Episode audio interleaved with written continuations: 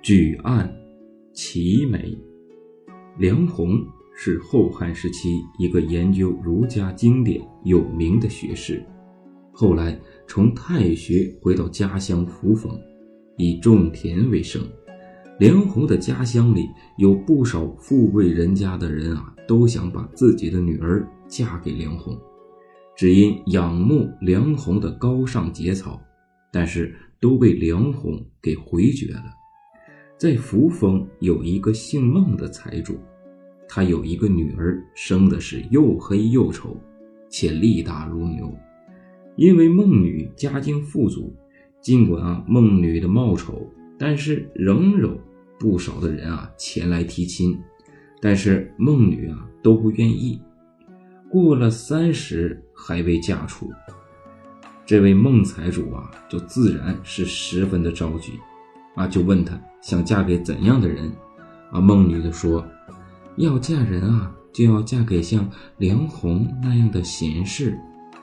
于是孟财主便托人把女儿的心意啊传达给梁红，因为梁红便托媒人啊去孟家提亲，啊，孟女欣然的答应了。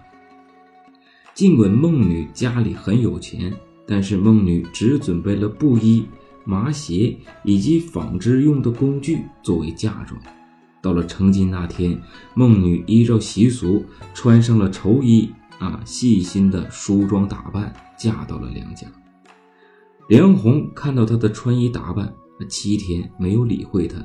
于是孟女跪在床前问梁红：“您注重节操，曾经呢拒绝了好几个女子。”而我们情投意合，才结成这段姻缘。而你如今对我这样的冷淡，是为了什么呢？梁红回答说：“我想找的伴侣是能够甘于贫困的女子。你这样的打扮，我怎敢亲近？”孟女听罢，相公，你既然想要这样的生活，我已经早有准备，你又为苦烦心呢。于是他到内室，把准备好的初步衣服换了上来，并摘掉了自己的首饰，换上了发饰，出来见梁红。梁红见到后很是高兴，说：“哎呀，这才是我梁红想要的妻子，可以与我一同患难。”随即取名为孟光。梁红因不想被人举荐出去做官。所以在几个月后，便带着妻子隐居霸陵山，不久又迁到了齐地，后来又到了吴地，在当地大地主高伯通家便住了下来，依靠为人倒米维持生计。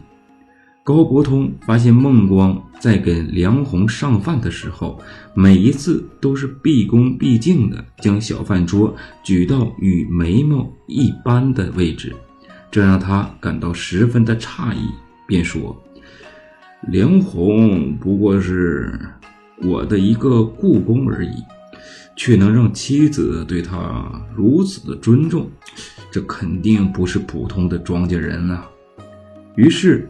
高伯通便让梁鸿安心的读书，不再让他当做故宫。